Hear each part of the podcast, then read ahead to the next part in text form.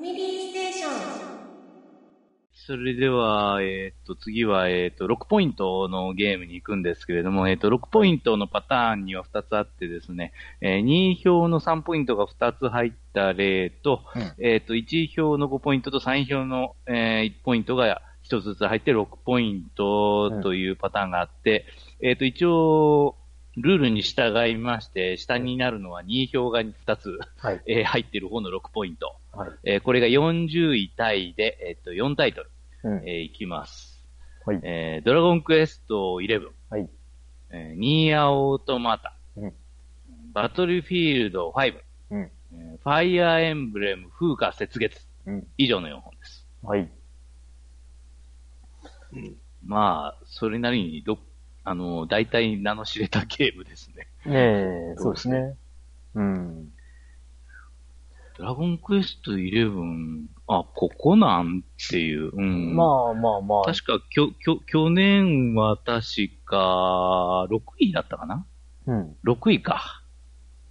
うん。まあでも、スイッチ版が出がて、ちょっと順位がそうですね。また出てきたってだけスイッで、チ版が出ましたからね。まあ、フルボイスすその、プレステ4や 3DS で遊んだ人が、あの、スイッチ版を再プレイ、どのくらいの割合でしたんだろうっていう、そういうところもちょっと、ああ、そうね。フルボイスちなみに私はしてませんがう。ん僕もしてないいですね。まあ、再プレイ勢というよりはまた新しい人うん。がやってる。るんかなと思いますけど、うんあとは私もちょっと体験版だけはやったんですけどね。ああ。なるほど、なるほど。割と長い体験版。うん、なんか引き継げるっていうんで、でもまああ、だそういうこと。本本編やってないんですけどね。うん。うんあしかし、ニアオートマタはこれこれもだいぶ息長い。ですね、PS4 に移植されたのを遊んだ方からですかな？これは。投票はね。うん。ニアオートマトもダウンロードだけしてやってないんですよね。いつか、いつかやれる日が来る。積みゲーだらけ。うんまあ、評判は非常にいいので。ううんですね。あと、ファイアーエンブレムの最新作とかも。このファイアーエンブレムって、今がまあ絶頂期みたいな、そんな感じですよね。だんだん、特にまあ海外とかだとかなり売り上げが伸びているっていうああ、話で。そうですね。あの、スマホのやつはどうなんですかね？ファイアーエム、ヒーローズ。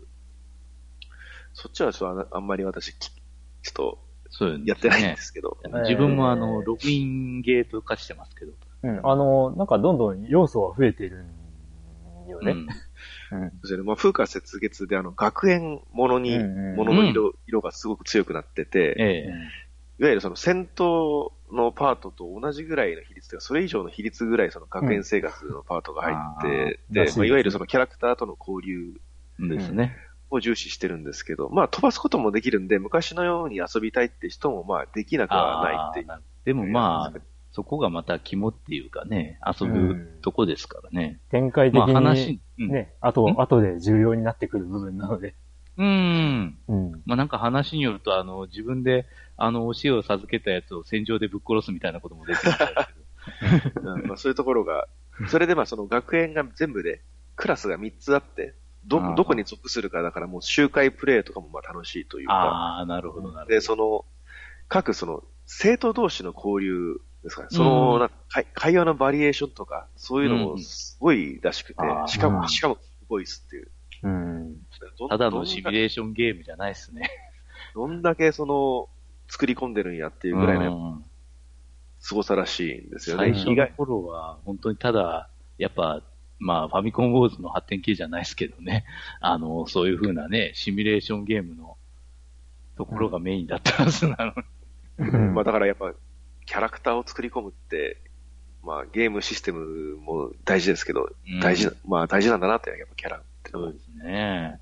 だから結局、その、ファイアンブレムが受けたのも、その、一人一人のキャラがしっかりしてるからですよね、あれ。そうですね。うん。うん。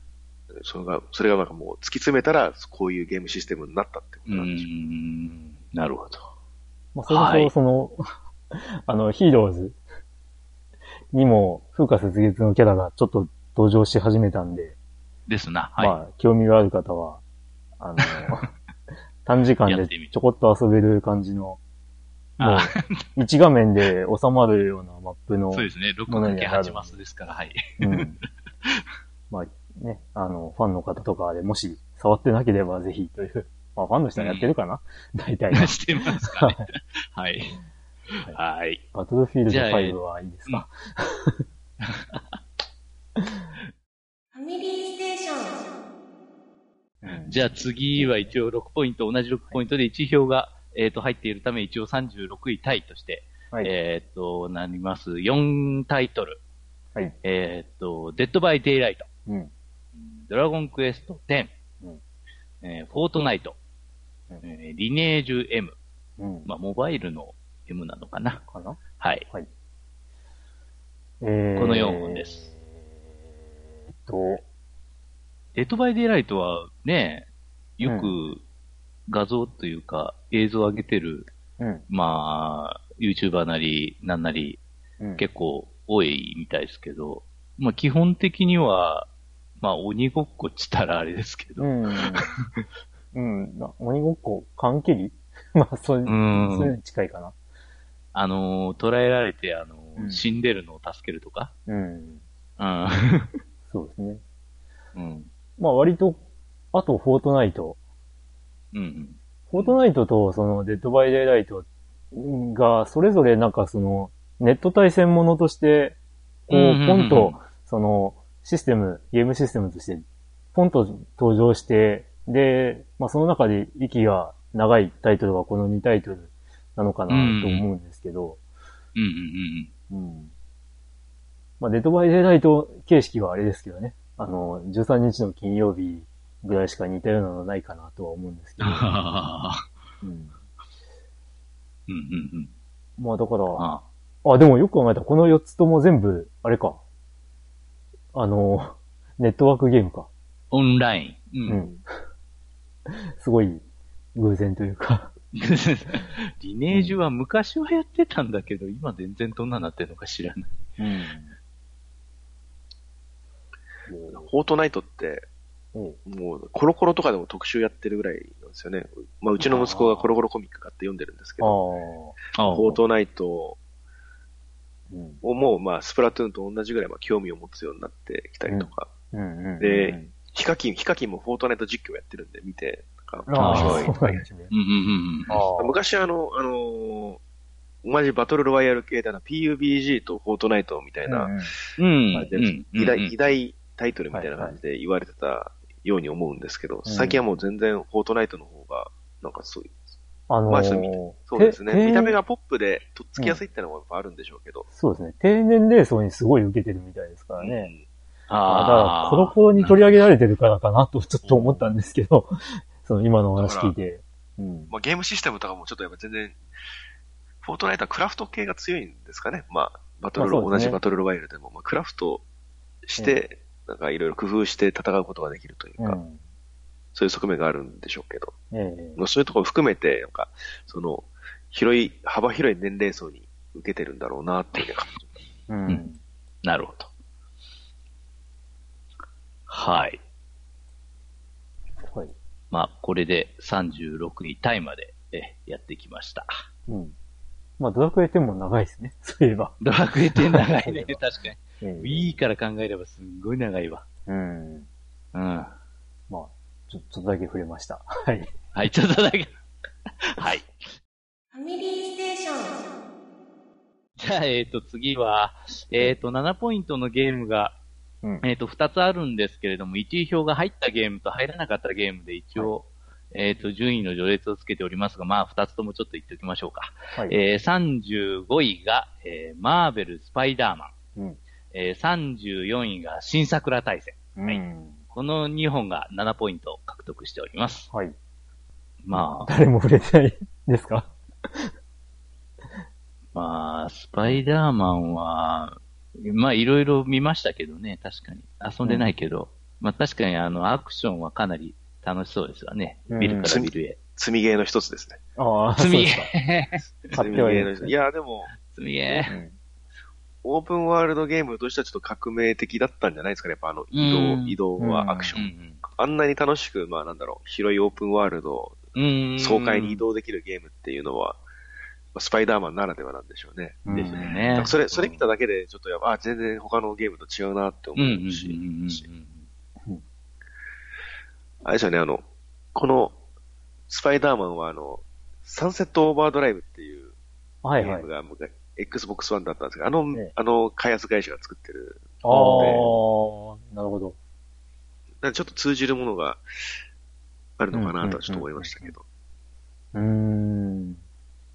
まあ、あれもちょっと特特殊な方法でオープンワールドを移動してましたけどね。ちょっと不不思議な操作感というか、うん、うん。うん斬新な操作感。まあ、そういうところやっぱり追求してる、追求というか強いメーカーなのかもしれないですね。うん。はい。やで、時間があればやりたいですね。はい。はい。スパイダーマンも興味あるん大ですけど。戦はえ出て間もないんですけど、えうん。どうなんですかね。まあうん、評判はそれなりに悪くはないみたいですけど、まあ極極端な感想は聞きますよねね。もういいというか悪いというかって感じに、もう本当に真っ二つかなと。あのーまあ、同僚さんでやってる、やった人がいて、うん。で、まあ、桜大戦だからって言ってましたけどね。だから桜大戦だからか、うん、あれ、あれでいいんじゃないのっていうあ風に言ってたり。まあ結構その、感想の中で、あの、シリーズのファンうんは怒るんじゃないかなって言ってる人がいたりとか、あまあ逆にシシリーズのファンだからこそ、あの、復活してくれてありがとうみたいなうん意見言ってたりとか、うん。で、まあ、アクション、アクションの面で、なんかこう、なんですかね、ロックオンができないとかで、あの、結構苦労するらしいんですけど、なんか、あの、そこじゃないから、みたいに言ってる人もいれば、うん。あの、そそこそこをちゃんと作ってほしかったっていう意見もああったりと。か、まあ、あうんあと、風化雪月の時にあったんですけど、あのーまあ、フルボイスではない問題とかもああったり、あ。あうん、今時のゲームでフルボイスじゃないのはどうかなっていうふうに言ってる人もいたり、あ。なうんるほどな。いや、桜大戦だからそんなもんでしょって言ってる人がいたり、まあ、そんな感じですかね。うなるん。わかりました。まあ一応、一位票入れてくれた人がこっちはいますので、はい。ええ。ただですね、まあ、これ、まあ、あのー なんですかね。この辺、もう34位と35位じゃないですか。ええ、まあ、188本あるうちで、ええ。上位といえば上位じゃないですか。上位、まあ上位の方ですね。なんですけど、得票の数としてはうん。3通なんですよね。そうですね。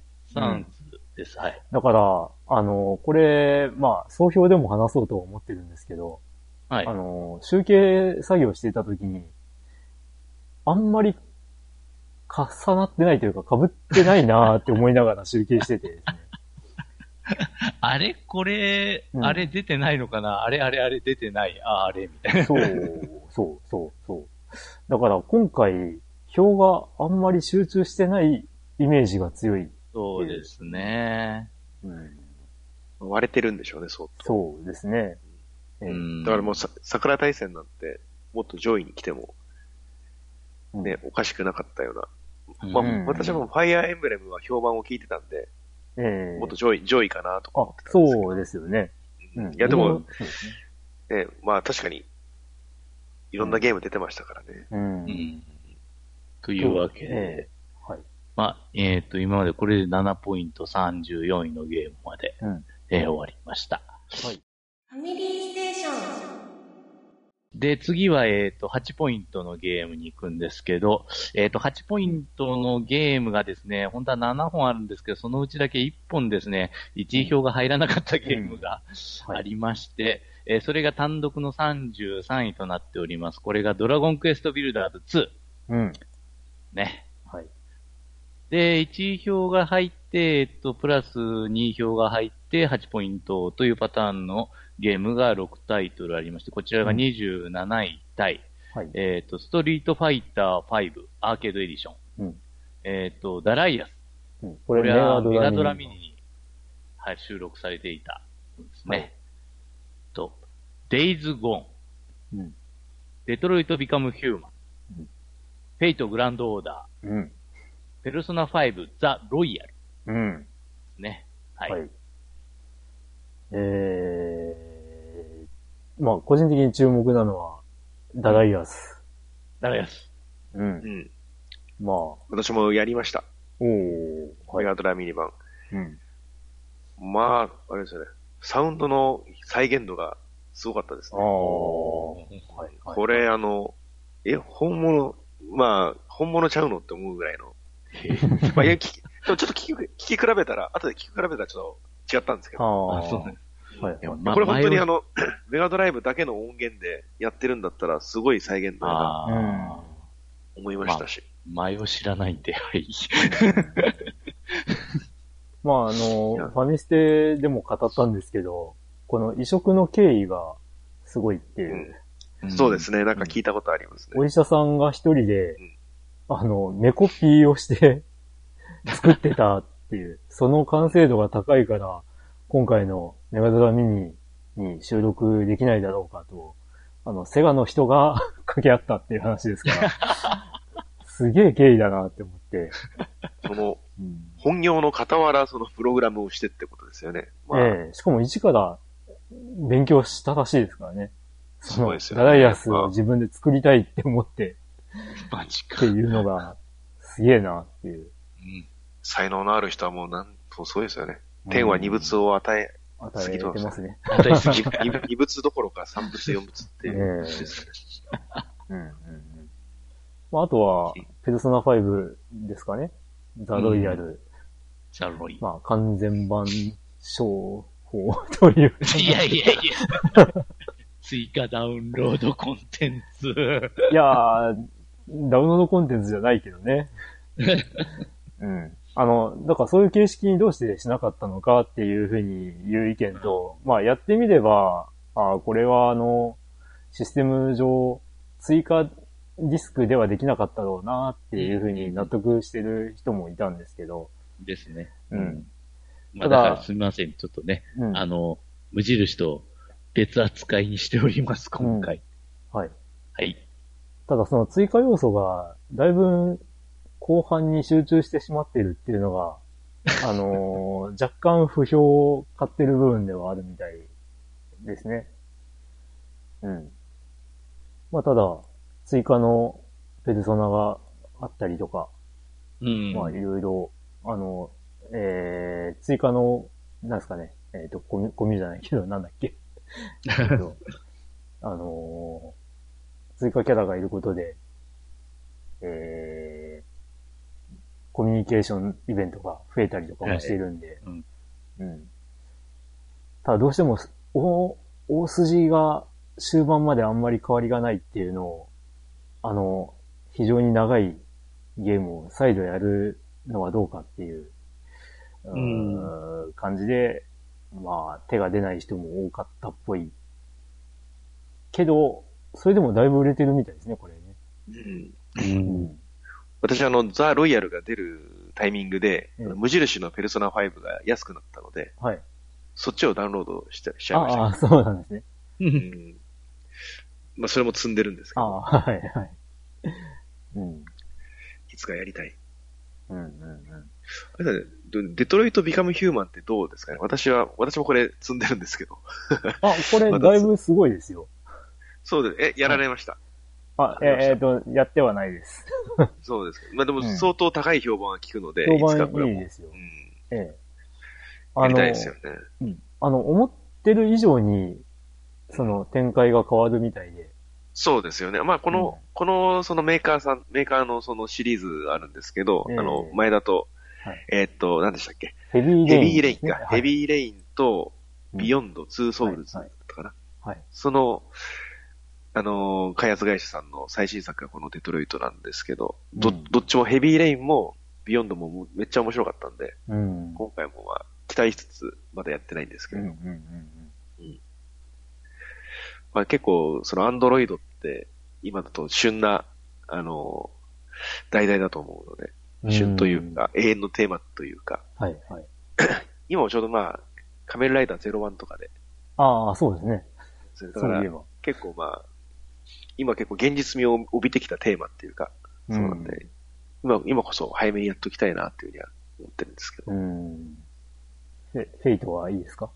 ダメじゃ思いつ 自分以外に投票してる人がいるとは思わなかったです。うん。今ね、まあこの収録のタイミングでは、イベントの真っ最中ですけど。でも、あれ、あんまり評判良くないタイプのイベントなんですけど、そうだね。ただめんどくさいだけ。うん。はい。はい。はい。ファミリーステーション。それでは、えっ、と、今8ポイントのゲームをやりましたんで、次は9ポイントのゲームです。9ポイントのゲームは1つしかありませんでした。26位、ええーポケットモンスター、ソード、シールド。え。うん。最新ポケモンですかね。そうですね。うん。うん。えー、ポケモンはされてないですか？皆さん。されてません。してないですねうんなあまあ僕もしないんですけど。しようと思いつつ、まだうちの息子が興味を持っていない。ああ。ちょっとポケモンよりは今スプラトゥーンとマイクラ、おうおうおマイクラスか？マイクラに行ってるので、うんうんうんポケモン、まあでもいずれは行くんじゃないかなとは思ってるんですけれども、うんうん。うん。そのタイミングで一緒に遊ぼうかなとうん。思ってるぐらいですけれどもね。まあ今回スイまあなんかッチになって、うん。その一、回ええ。映画を見に行ったんですけどね。ああ、はい。映画を見に行ったんですけど、なんかピントの来なかったみたいで。ああ。ああ。まあまあ見て知らんしっていう感じかもしれないですけど。そうですね。やっぱゲームの体験がないと、うんうんグッと来ないのかもしれないですね。知らんしやな、ほんと確かに。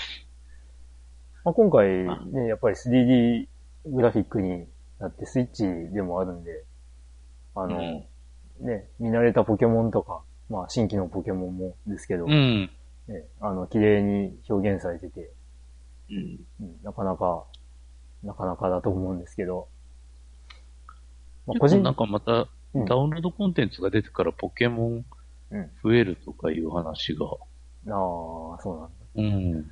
個人的にはポケモンがどうも合わないんで、多分僕はやらないかなとは思うんですけど、うん。うん。ほんと、ポケモンを最初からやってクリアしたのは、ピカチュウバージョンが最後かな。おー 僕はあの、ブラックを挑戦して挫折しましたからね。うん、はい。はい。じゃあ、一応、ここで9ポイント26位。はい。えっと、モンスター終わります。ファミリーステーション。で、はいえっと、これからは10ポイント獲得のゲームですけど、これがまあ6つあるんですけど、えっと、1位票が、えっと、2つ、えー入ったのが3つ、えっと、1位票が1つしか入らなかったのが3つで、それぞれ、えっと、23位タイと20位タイのゲームが3つずつということになってます。はいで、えっと、じゃあ23位タイのゲームから、えー、3ついきますと、はいえージャッジアイズ、うん。えー、ディアブロ3、リーパーオブソウルズ、うん。えー、リングフィットアドベンチャー。ほうん、これが23位タイですね。う。はい。で、20位タイ、同じ得点ですけど、1位票2つ入って10ポイントのゲームが、うん。スプラトゥーン2、うん。えー、ペルソナ5、うんですね。うん。で、レッドデッドリデンプション2、おーこの3つになります。20位タイ。はい。まあ、ここまで来るとそれなり、バータードのジャッジアイズ。これ、これここに入ったか。うん。私もこれ、票入れました。クリア、クリアしたので。はい。なるほどよかった、よかったですね。ああ。はいはい。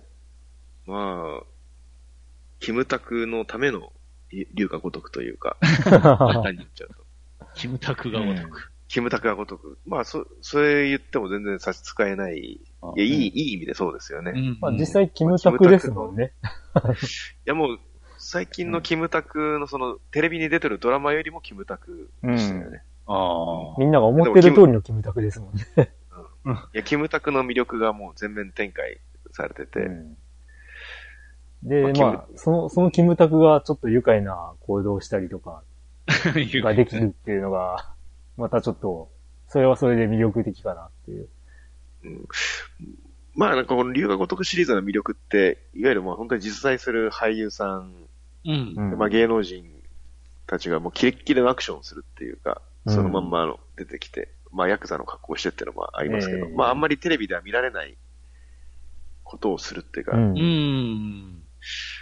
まああの本当にアクションとか、アクションとかもまあキムタクするんでしょうけど、まああんなゲームみたいなキレッキレのアクションまではしないんで、そういうのがまあ、見れるっていうのがまあ面白いですよね。うんキムタクこ、キムタクこんな動きするんやっていう 自分でも動かせるし、うん。で、結構その、まあ、今回悪役どころで、ピエール滝とか、うん。まあ、何ですかね、まあ、一緒にた戦うことになるんでしょうか、うんまあ、谷原章介とかはい、もう出てくるんですけど、うんまあ、普通、普通まあ、本、本当の本人やったらここまでのアクションしないやろっていうのも、すごい血だらけになりながらやったりするんで、うん。うん。すまあ、それちょっと見てて、まあ、感動するのと同時に、ちょっと笑いも出てくるっていうか、うん。そういうのがやっぱ、いいですよね。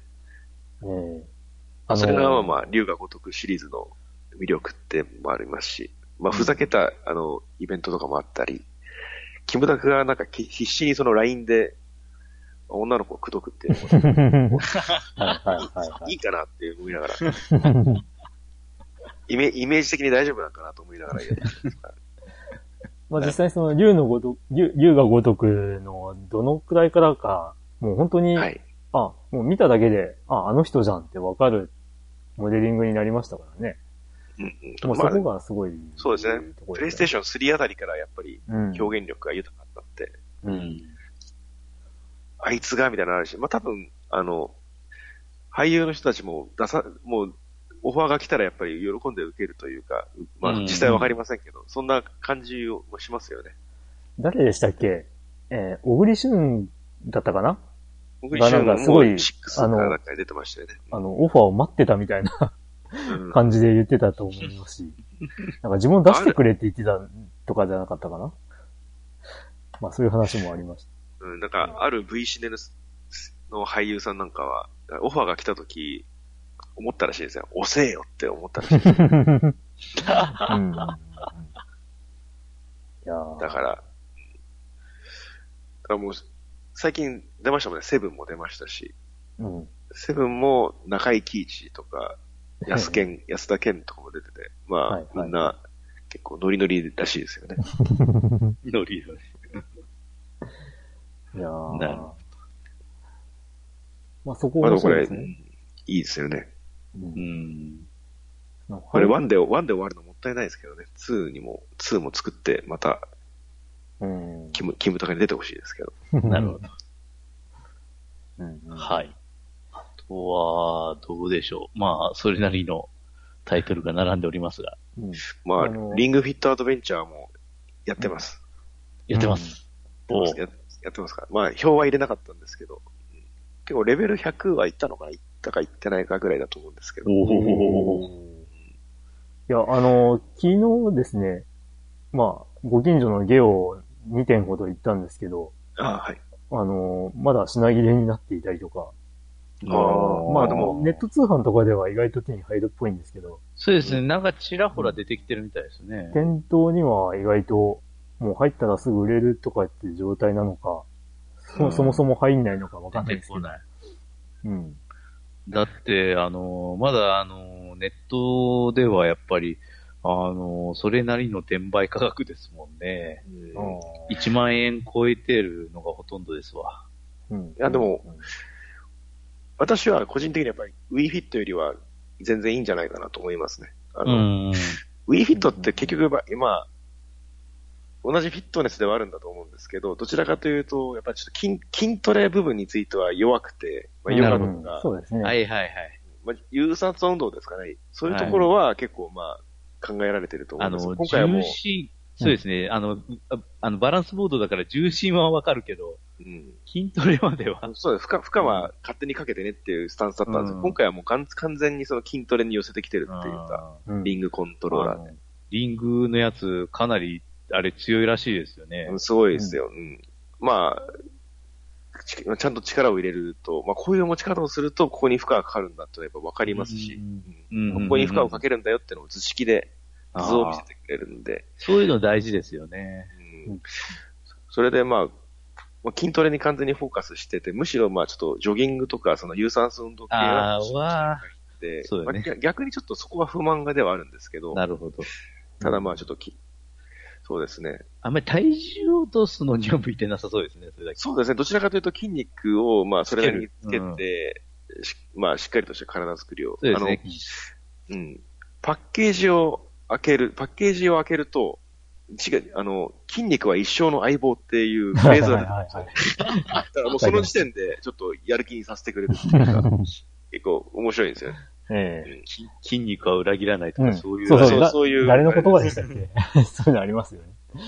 で、うん今回あの、リングフィットアドベンチャーって、ウィーフィットあたりと違って、あの、完全にそのロールプレイング形式になってるんですよね。うん。でそれが結構、あの、きミソで肝になってて、なんか、あまあ、自然とそのゲームの、ゲームやってるんだなって感覚で走ってると、なんか走ること、走ったり筋トレすることもそんなに苦にならないんですようね。ん。いつの、いつの、まあ、今からまあ普通に10回やってねって、その、スクワット10回やってねって言われると、えーっていう感じできついんですけど、うんまあ、敵を敵を倒すとダメージを与えるぞっていう感じに意識が向いてると、いつの間にか10回やってちゃう、うんやってちゃうんですようね。ん。そうそれがうまいですよね。その、10回終わらないとダメージがいかないんじゃなくて、1回ごとにダメージが入ったりっていう、うんそういうのが、もう、いもうやらせてくれるっていう。そうですね。うんまあ、まあなんもその画面とかそのゲームの目的とかをなしでスクワット10回やってっていうのと、ちゃんと目的とか、そのゲーム的な楽しみがあった上で10回やるっていうのと、なんか全然、その、く苦労が違うっていうか、えうんうん意欲が変わってきます。出てるってわけじゃないんですけど、いつの間にかやれて、やれちゃってるっていう感覚がやっぱあるんですよね。う。うんそこがやっぱうまいっていうか、つまあ、つまあ他に普通の筋トレが続いちゃうんだろうなっていうのはやっぱ感じうん。うます。ん。うん。まあ本当に、まあジムとかに通ったりとかするよりかは手軽にできるっていうのも結構大きいかなとは思うんで。そうですね。ジムはやっぱり月に1万円ぐらいがかか？る。ちょっとそこまで高くないかもしれないですけど、数千円はかかるんですけど、まあこれも、リングフィットも8000円ぐらいはするんでしょうけど、うんまあ買い切り、買い切りは買い切りなんで、え2ヶ月、2ヶ月遊べば元が取れるかな、みたいな。まあ通ったりっていうのがないですし。まあ手間もありますしね、うんうん通う手間も。なかなか。まあただまあ、ジムはジムなりにメリットは、まうん。まああ、ちゃんと見てもらったりと ええか、そうですね。より専門的な筋トレはできるでしょうけど。はい。うんまあ、はいなかなか、でも、うん。本格的でいいと思いますね。うんあとは、スプラトゥーン2とか、まあ、往年のゲームがバッチリ入ってますが。うん。ペルソナ5がね、無印がロイヤルより上っていう。うんうん。同じ人がいたのかも、こっちは安くあまあなったそうですね私と同じで。それは、あうん、それもあるかなとは思いますね。うん。まあ、今回、ちょっと。話によると、話によると、まあ、ペなんか、ロイヤルでやった追追加要素よりも、まあ、無印の方が、まあ、お話とか内容的にもスッキリしてていいっていう人もうん。いるような。うん。いや、個人的にはなんですけど、あの、はい本当に無印が見事すぎたんで、うん。なんか、ここに何か話を足すってできるのっていうふうに疑問だったりしたんですけどね。そうですよね。まあ、そんな風にええ。感じる人も、さまあ、そうだ今までのクリンクさんの話聞いてると、そんな感じもしましたし、まあ、ペルソナ5結構絶賛されてたんで。うん。いや、だからあのー物語の展開上、あれ、そこに話差し込んで主人公大丈夫なのっていう、感じがするんですよね。だから、その辺、まあ実際にやってみないとどう、うまくやってるかわかんないんですけど、うん、まあちょっと気にはなるんですけどね、ロイヤルの方も。あの、そうですね。同じようなちょっと話を、ドラクエの11でも聞いてるので、ああ。11もまあスイッチ版で追加要素いろいろあるんですけど、ええそれによりちょっとテンポが悪くなったみたいな。レビューとかもあったので、はいはいはい。結構そうこういう追加要素とか新しいキャラクターを入れて、そのお話の構造も組み替えたの完全版っていうパターンが結構増えてるように思うんですけど、うん。うん、結構だからそれもひょっとしたら無印の方がいいんじゃないっていうこともちょっと感じしますよね。うんうんうん。まあそこは難しいところですね。うんうんまあでもまあ、新しく遊ぶんやったらばロイヤルの方がなんかお得感あるような気がしますよね。まあまあまあ。はい。完全版やったらこっち買おうかとか思うんですけど。うんでもただ、無印も安くなってますからね。う んまあ意外とだからええ完全版を買う人もが全てじゃないような気がします。うん。まあどちらを選んでも損はないと思いますけどね。あと、レッドデッドリデンプション私今やってる、今まさにプレイ中なんですけど。あ、そうなんですね。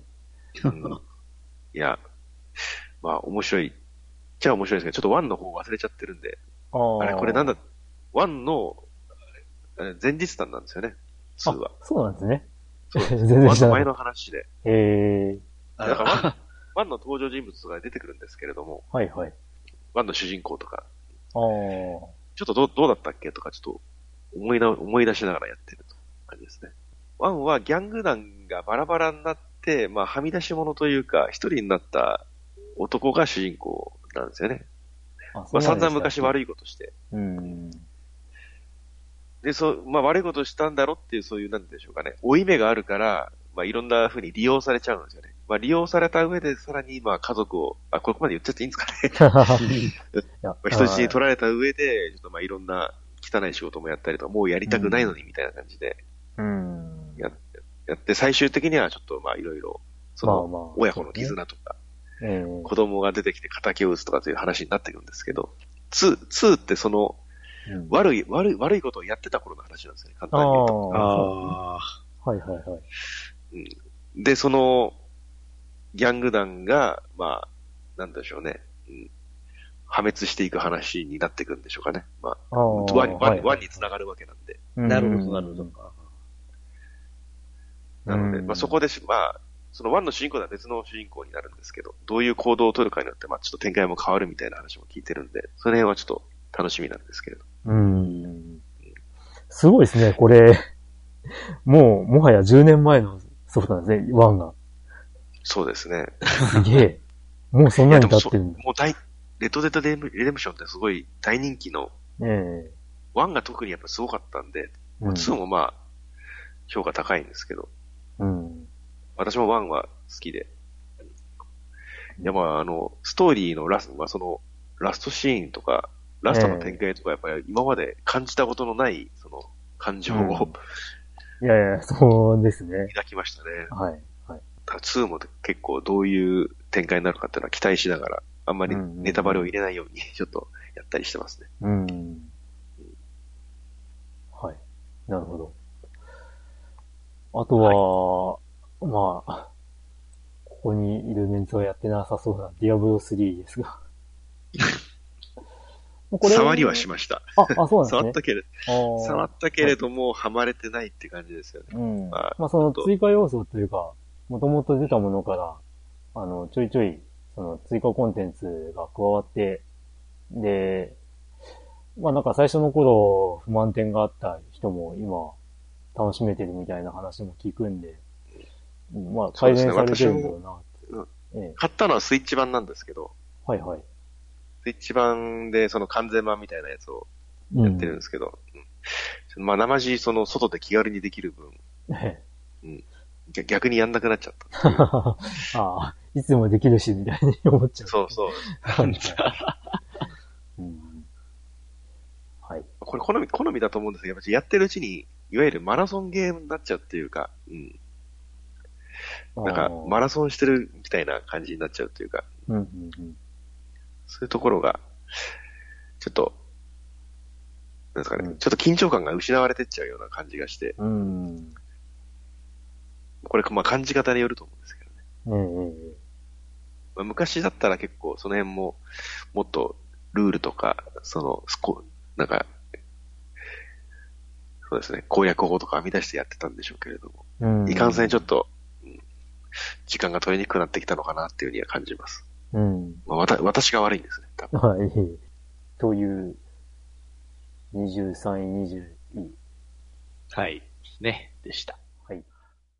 ファミリーステーション。はい。では、お次は、えーっと、11点取ったゲームになるんですけど、これもまあ、1位票がはい2つ入ったゲームと1位票が1つ入ったゲームで、えーうんちょっと順位が分かれてまして、えーっと、それぞれ17位タイと14位タイが3本ずつということになっております。はい。まあ一応もう11ポイントのゲームとして一気にちょっとやっています。17位タイの3つのゲームは、えーオーバーウォッチ、はい。えースレイザスパイア、うんえーポケモン GO うん。ですね。えーで、14位タイの3つのゲームは、カップヘッド、うん。えーディビジョン2、うんえーロマンシングサガリユニバース、うん。スマホゲームですね。はい。はい。じゃあ11ポイント取ったゲームはこの6本になります。うん。ここでもまだ3秒という。もう、トップ10は近いというのに。あの、あの、ええ10ポイント入ってるゲームの中には、1票1、2票1、3票2っていう4票入ってるゲームもまあ、まあ、あるあるにはあるんですけ、ど。ええでもほとんどが3秒、3秒以内ですね、ここまでは。うん。いやー、いつだったか、ね、ペルソナ5だったか、ゼルダだったかに集中して、うん。あの、回にほとんど票が入ってないっていう時もありましたが、今回は、ね 今回はどうなっているのか。もうここまで来て、もう、もう14位タイですからね。うん。もう点数の分布が広いの広いの、本当うん。まあ、圧倒的に強いソフトはなかったけれども、まあ面白いというか、粒揃いな作品が多かったっていう年なんですかね。そうでですすねね。はい。で、私あの、ですね、うん。カップヘッドをえー私、入れたんですけど、うん。はいはい。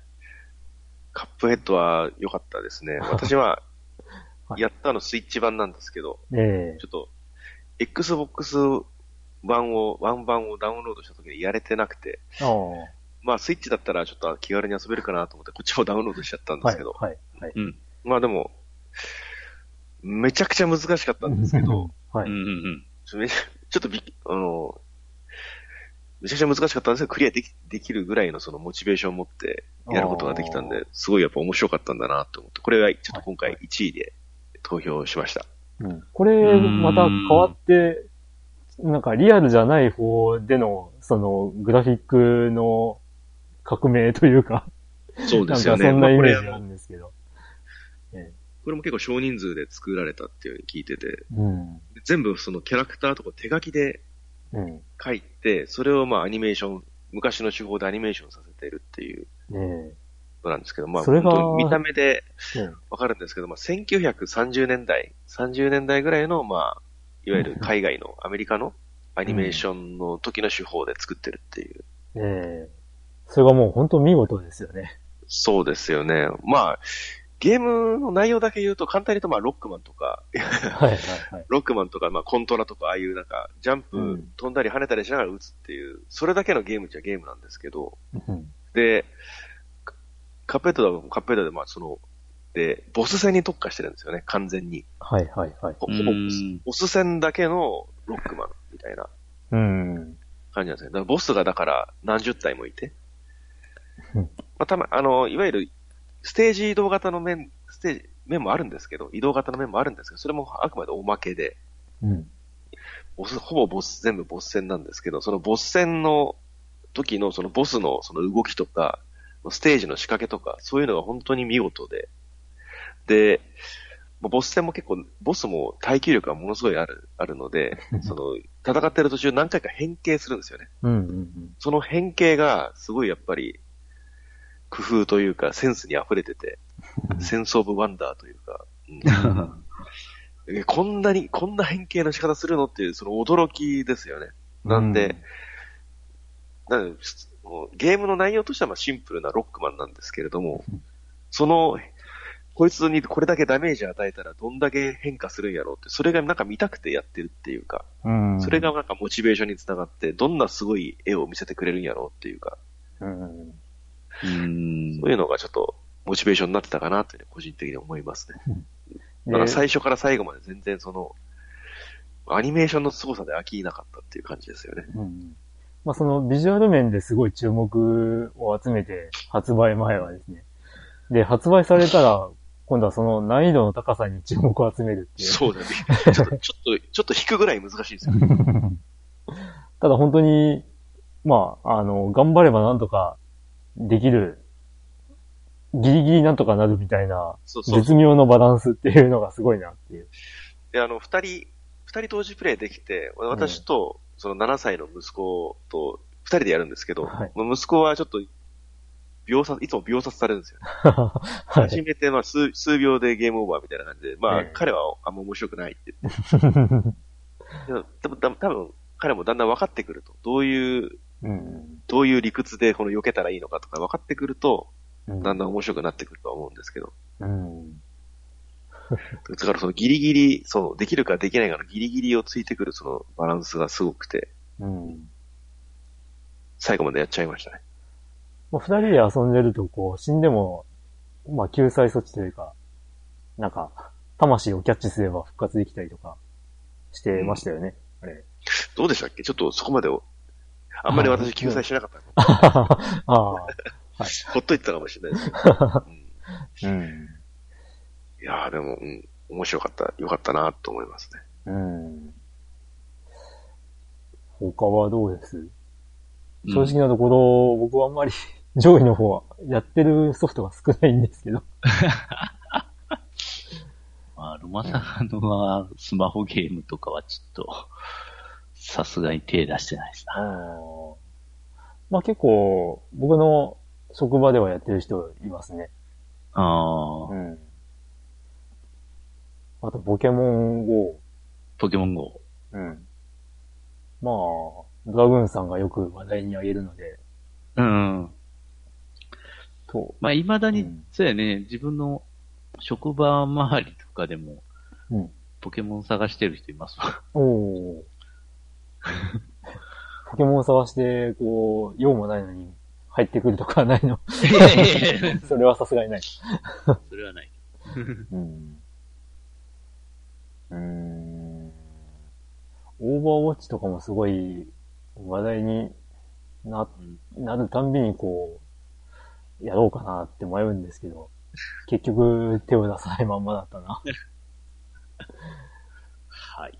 うん。はい。という。はい。それでは11ポイント獲得した6つのゲームはこれで。はい。ファミリーステーション。えー、っと、それではもう12位タイになるんですけれども、トップ10えっと、てきました13ポイント。えーっと、1位票2つと2位票1つ入ったゲームが2つ。うん。えー13位タイでございます。えーゼルダの伝説、ブレスオブザワイルド、うん。パステルメモリはいー、。この2つ。はいうん。パステルメモリーズは、あれですね。もう、もう遊べない ゲームではあるんですが。まあ、どうもあの、ツイッターで追跡したところ、あの、えー組織票括弧二人によるっていうのがあるみたいなんで、まあ、これはいいだろうみたいな。いやいやいや。でもやっぱり、ね、終了が惜しまれたゲームってことじゃないですか？えうん。かもしれませんね。うんはい。いや、B さんもね、なんか1ヶ月でしたっけ？で、はいはい全部やり遂げるという、あ た行をしてましたからね。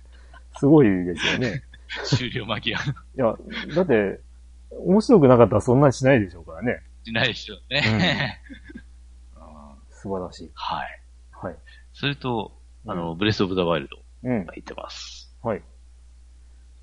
これまた。ブレスオブザワイルドは昨年2位だったですかそうですね。うんうんうん昨年2位だった。その前は1位だったんですかね。確か1位取った、そうですね。うん。はいはい。今、もう未だに今、上位に。そうですね。そうですねどこに入ってますね。まあでも、うん確かに素晴らしいゲームではあるから。続編、続編もまあ決定しましたしね。うんそうですね。まあ今年あたり出てくれるといいんですけど。今年。まあ、む難しいですかね。うんちょっと今年はわからないですね。まあ来年あたりなら納得できるかも。うん。でも本当にブレスオブザワイルドをね、あの、オールタイムベストに上げる人もいますからね。いや、もううんそうですね。私も未だにそうかもしれないですね。お まあ、レッドデッドリテムションとかもすごいよくできたオープンワールドだとは思うんですけど、ちょっとやっぱり、このブレスオブザワイルドはオープンワールドのその、あり方も変えちゃったみたいなところもあるんで、うん。それを見て、これから、ちょっと影響を受けたタイトルっていうのが出てくるのが、そろそろ、もうすぐ出てくるぐらいなんじゃないかなっていうぐらいかもしれないですよね。うん2017年に出て。うんうんうんそれくらいやっぱちょっと、ちょっとそのオープンワールドの使い方が違うんですよね。やっぱブレスオブザワイルドって。あの、これも僕の同僚さんがやってるんですけど、さい結構最近始めて、はい。で、睡眠時間削ってやってるらしいんですけど、うんまあその、その同僚さんが友達に今やってるんだけどって話したら、その、その友達はもうやってる、クリアしたらしくて、で、なんか、あのーその同僚さんがやってる方法というか、プレイの内容を聞いたら、え、なんでそんなやり方やってんのみたいに言われたとかで、まあ、うんそれぐらいこう、人によって進め方もガラッと違ってくるっそうですてよね。全然違うと思いますよね。そこがまももたっ、とち、うん。ね、まあ思い返してみたらもっと違ってもよかったんじゃないかなと思うぐらい。あーうんまあ、ねまあ、いろんなことができるんですが、ある程度はまあこうした方がいいよみたいな動線は、うんうんうん。まあ、作り手としてはあるんですけど、最初、まあ最初に、ええココリコ村でしたっけ？むに向かえばいいんじゃんみたいな。そういうのもまあ、なしにしちゃったらいいんじゃないって思っちゃうぐらいですよね。あ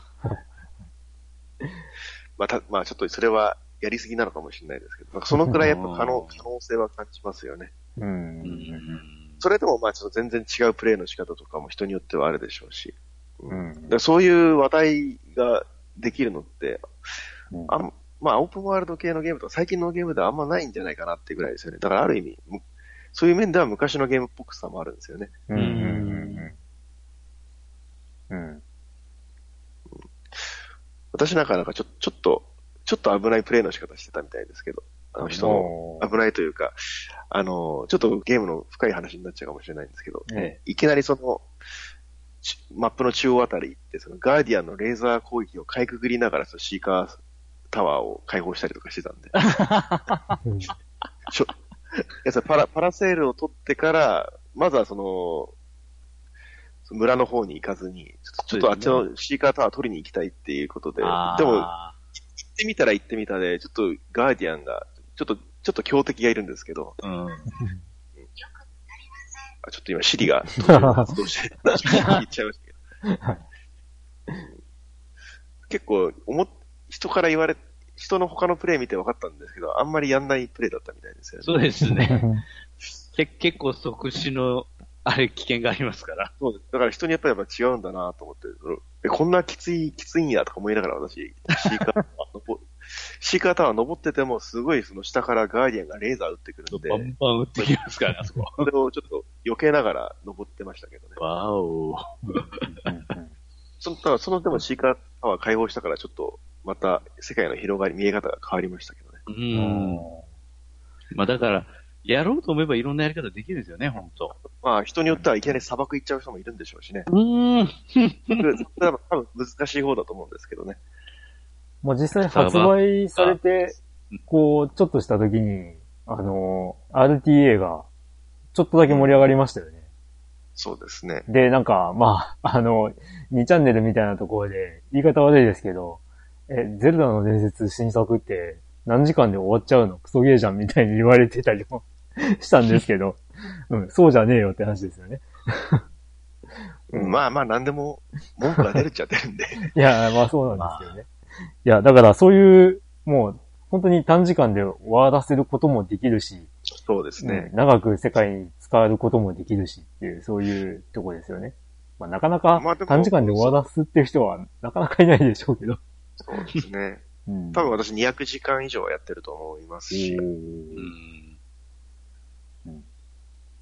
ね、まあやろうとはもっと、まだや、まだコンプリートできてない要素とかもあるんで、やろうとはもっとやれるそうそうう。んでしょけど。自分もそうですけどね、本当うん全然コンプリートできてないので。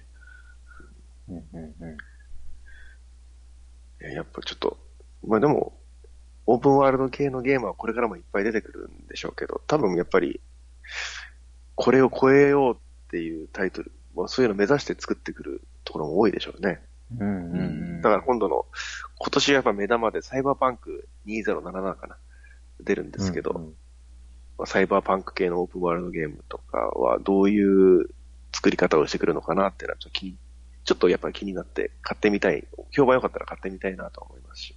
うんうんうんうん。いやー今回、今年出る大物はあれだと思うので、一番のでかいタイトルは。うんうんうんうん。まあ、ゼルダの影響を受けてるかどうかちょっとわかんないですけれども。ええまあまあ、それこそ、ね、ゼルダの前で言うと、イメージ的にはスカイリムとかがそうですよね。まあ、スカイリぶわけなんですけど。うん。